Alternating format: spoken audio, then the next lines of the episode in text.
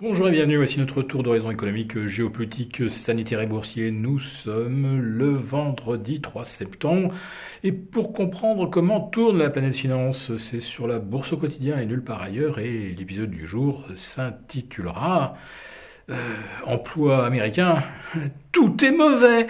Eh ben, c'est tout bon.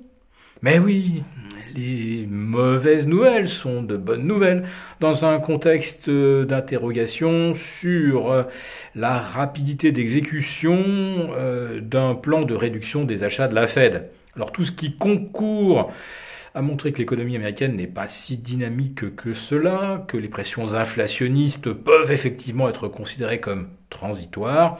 Tout cela pourrait conduire la Fed et Jérôme Powell à différer une euh, réduction de son programme d'achat, peut-être à janvier ou février 2022. Tiens, février 2022, parlons-en justement. C'est le moment où M. Powell soit se succédera à lui-même, soit passera le flambeau à, euh, eh bien, éventuellement, euh, Lyle Brennard, euh, puisque c'est le nom de cet gouverneur du board de la Fed qui est souvent évoqué pour succéder à Jérôme Powell, qui se retirerait alors en pleine gloire avec un Wall Street au plus haut, des programmes d'achat bah, toujours à 120 milliards et donc des marchés euphoriques.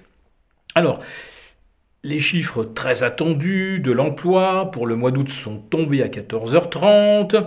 Ils sont tombés d'ailleurs avec un bruit sourd, puisque le nombre d'emplois créés n'a été que de 235 000, alors qu'on en attendait 735 000 en moyenne. Ça fait 500 000 de moins que prévu. Déjà la veille, avec euh, l'enquête ADP, non, pardon, c'était mercredi, euh, l'enquête ADP n'avait euh, trouvé que 340 000 emplois, là où on en attendait pratiquement le double. Mais là, c'est vrai que le NFP, lui, euh, c'est vraiment la douche froide. Donc là, c'est sûr que il va falloir encore soutenir l'économie américaine pour qu'on revienne à des niveaux de plein emploi qu'on n'a plus connus depuis le mois de janvier 2020. Le rythme euh, des créations d'emplois se ralentit. En revanche, figurez-vous que les coûts euh, horaires salariaux, eux, ont progressé de 0,6% en séquentiel, c'est-à-dire d'un mois sur l'autre, juillet au mois d'août. Et sur un an, eh bien, ça propulse la hausse des coûts salariaux à plus 4,3. Ah, oups, ça, c'est potentiellement inflationniste on n'est pas encore dans la spirale prix-salaire, mais bon, si on n'y prend pas garde, c'est peut-être soit ce à quoi on pourrait aboutir.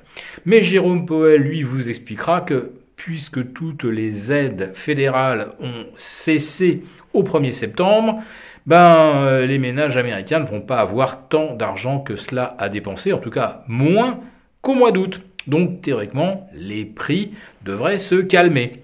En revanche, euh, on a des difficultés de recrutement aux États-Unis dans de nombreux euh, secteurs, et de ce côté-là, il va peut-être falloir effectivement consentir à des hausses de salaire. Et en Europe, c'est exactement la même chose.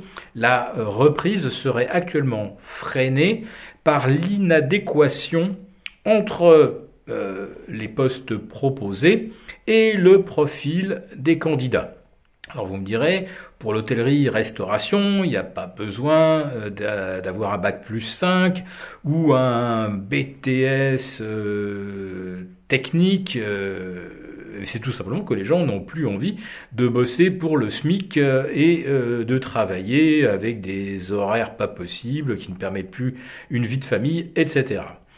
Donc on n'est pas à l'abri non plus en Europe euh, d'avoir euh, ce même phénomène de euh, forte hausse des coûts salariaux au cours des prochains mois. Ça, évidemment, ça pèsera sur les marges des entreprises. Car si de l'autre côté, vous avez des gens qui ont moins à consommer parce qu'on a réduit les aides, parce qu'en Europe et en France, on réduit le quoi qu'il en coûte, donc des gens qui demandent plus, qui demandent de meilleurs salaires mais euh, qui, euh, en contrepartie, vont recevoir moins d'aide et moins d'allocations, ça, ça peut faire un pincement sur la consommation et sur les marges des entreprises. Donc tout ça est effectivement mauvais et donc, eh bien, euh, positif dans l'hypothèse euh, d'un maintien des programmes de soutien des banques centrales, aussi bien de la BCE que de la part de la Fed. Bon, maintenant nous sommes vendredi. Alors, cette semaine, comment se termine-t-elle? Bien, pour le CAC 40, ça ne donne pas grand-chose. Euh, on va terminer en petite hausse, mais euh, moins marqué, évidemment, que des indices US qui ont encore battu euh, trois records au cours de la semaine. Voilà. Alors le CAC 40 accélère un petit peu à la baisse de telle sorte qu'il ne reste quasiment rien. 0,5% euh, de hausse par rapport à vendredi euh, dernier. Aux États-Unis, les indices US étaient partis pour inscrire de nouveaux records absolus avant le chiffre du NFP. Bon là, il va, peut-être falloir euh, se calmer un peu et on pourrait avoir une amorce de consolidation. Mais quoi qu'il en soit, en tout cas, c'est pas aujourd'hui la tendance haussière des indices va être inversée par les mauvais chiffres américains. Pour l'instant, même si le CAC 40 perd 1%, ça ne déclenche rien, pas de signal euh, baissier d'aucune sorte. Nous vous souhaitons un très bon week-end et on vous retrouve lundi pour le live euh, avec, les avec les abonnés des affranchis, live qui sera assuré par Gilles et moi mardi. Très bon week-end.